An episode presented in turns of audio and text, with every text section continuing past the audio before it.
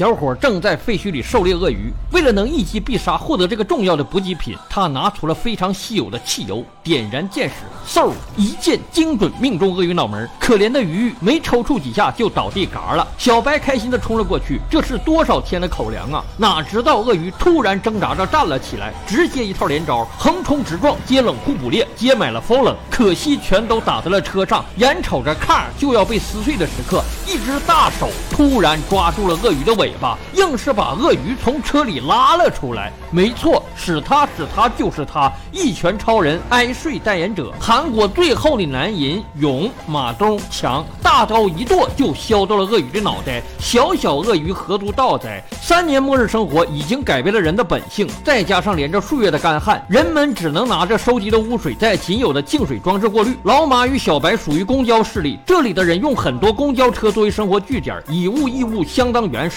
钱和金条是毫无用处的。就在老马用鳄鱼肉给自己换物资的时候，一伙暴徒开着车闯了进来，为首的拿着大喇叭逼逼赖赖，要抓走所谓的罪犯。他们分明就是以此为名义来施行暴力。一个男人还想试图反抗，直接被一刀砍伤。末日之中，各种势力盘根错节，此人如此嚣张，肯定背后还有厉害人物。老马不想牵涉进去，只想一直苟着，可没想到世道不让你苟啊！准确的说是导演不让，暴徒偏偏看上了小刘英。平静老马无父无母，没有孩子，严格意义上来说是没有软肋的。可他对小刘英和他奶奶照顾有加，可以说这俩人就是他罩着的。那就都给我躺下吧，躺下，躺下，躺下。小头头先别躺，你身上这半瓶清水是搁哪来的？这世道清水可是珍贵资源。小头头只好坦白自己的老大名叫老虎，而水是从一个名为公寓的地方拿来的。看着他们离开，老马想着这些人所说的公寓若有所思。小白也听说过那个地方，据说公寓是这末世中的一片净土，那里不仅有干净的水、食物，有配套的优质生活，还有末世中最稀有的东西——体面。很少有人能找到那里，必须是受到邀请的人才能进入。正说着，他们就看到前面站了一堆人，再次把刘英祖孙围住。和之前不同的是，这一次的人穿着体面整洁的衣衫，来人自称是老师，正是来自于传说中的公寓，如今来邀请刘英入住。他们为了保留住希望，特意会选择那些有青少年的家庭，还在公寓里开办了学堂，并且可以邀请自己的直系亲属前往。本来刘英是不想走的，舍不得老马和小白，具体舍不得谁咱不知道。但是为了让奶奶过上好日子，他接受了对方的邀请。奶奶，把你安详的送走，我就回来。咱们说说简短。经过一整天的跋涉，奶奶确实来到了送走边缘，而接下来的路更难走。再走的话，老人都得走死。为了安全起见，先把队伍中的两个老人带去附近的救助站，第二天再派车过来送他们。刘英及时提出质疑，为啥不现在派车过来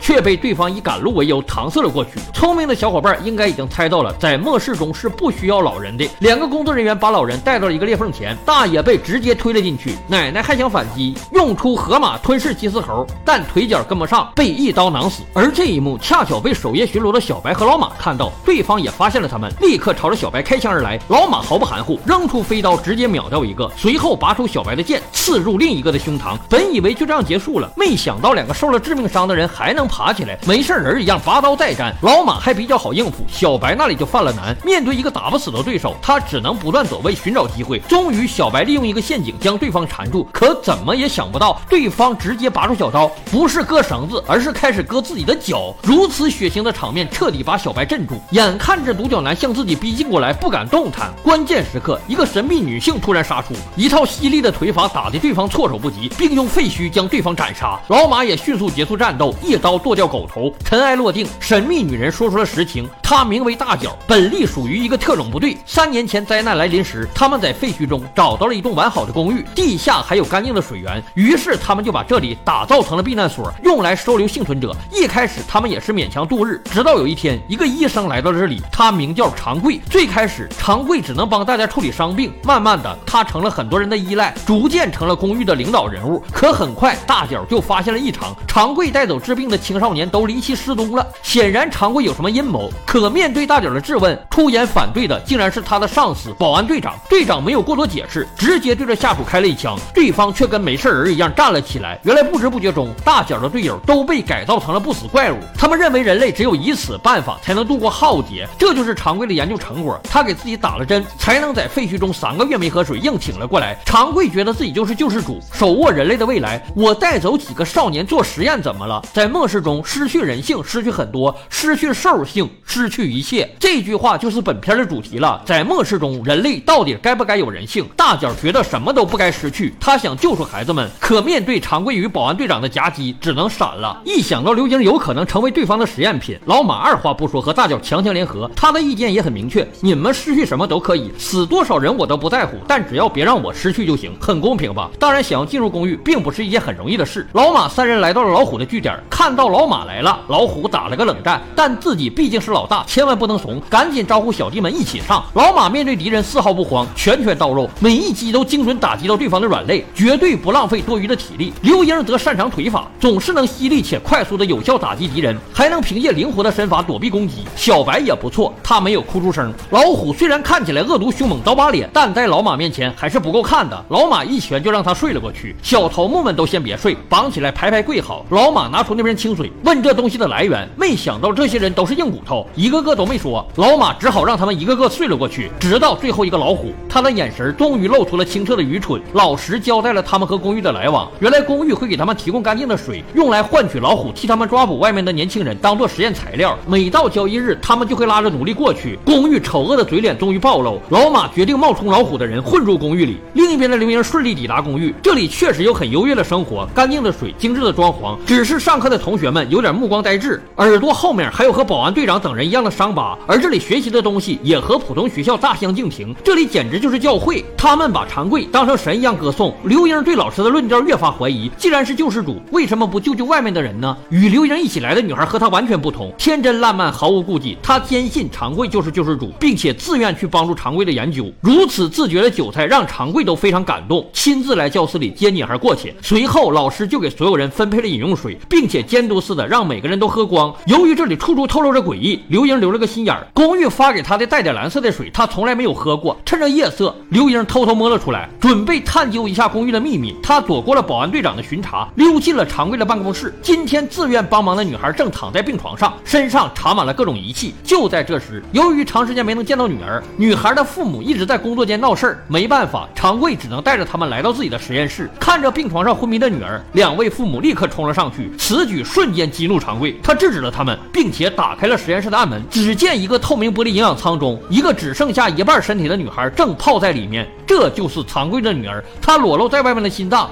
依然有着规律的跳动，即使女儿已经成了如此怪物。长贵依然不肯放弃，他为了女儿已经放弃了人性以及兽性。说起来，他和老马是一路人，啥都可以放弃，所有人都可以死，只要能救活我女儿就行。这就是一个很悖论的东西。所有人都在口口声声的说可以放弃，为了人类的未来可以牺牲，啥都可以牺牲。但你真让他牺牲一二百块钱的时候，他就不行了，因为咱真有二百块钱呢。牺牲别人，咱是一点都不心疼，可是牺牲自己，这不是虎吗？两位父母不想牺牲自己的女儿，那长贵就只能让他们牺牲了。刘英被眼前的这一幕吓。傻了，可突然，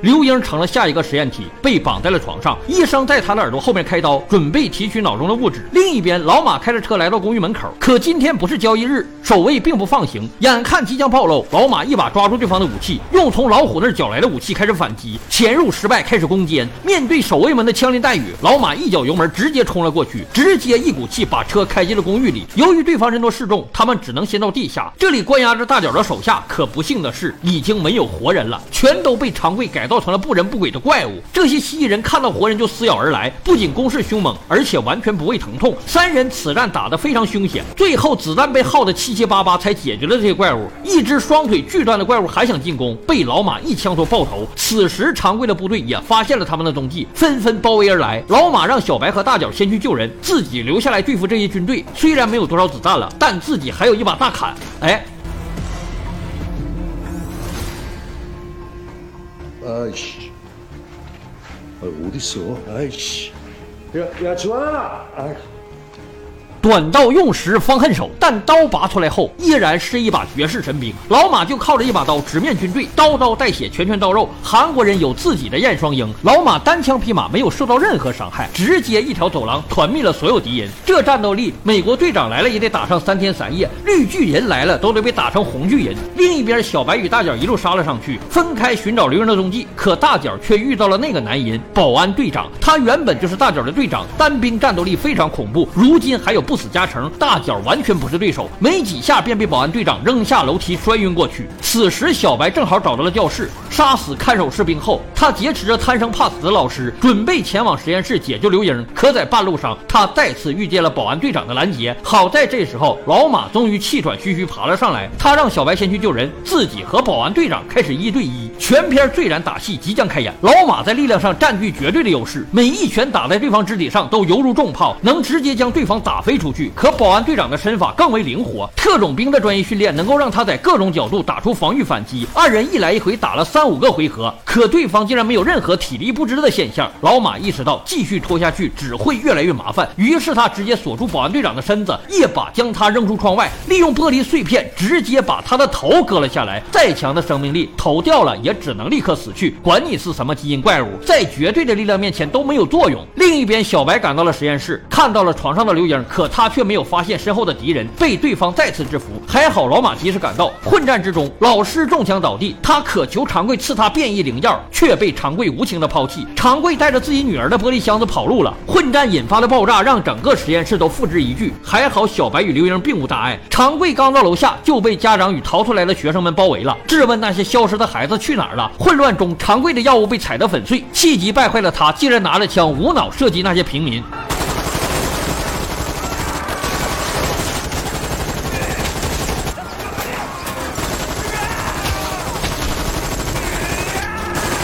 他的子弹打中了手里的手提箱，里面女儿的营养液漏了一地，那颗心脏也停止了跳动。长贵彻底暴怒，他把一切都归罪于别人。正当他要展开一番反派经典与世界为敌的暴论时，老马走过来一枪爆了他的头。废什么话呀，真是！随后，老马带着小白与刘英离开了这片废墟。这个在谎言上构建而出的天堂，也终于染上了末日该有的颜色。故事最后，刘英在老马的带领下祭拜了奶奶的坟墓。本片就完了。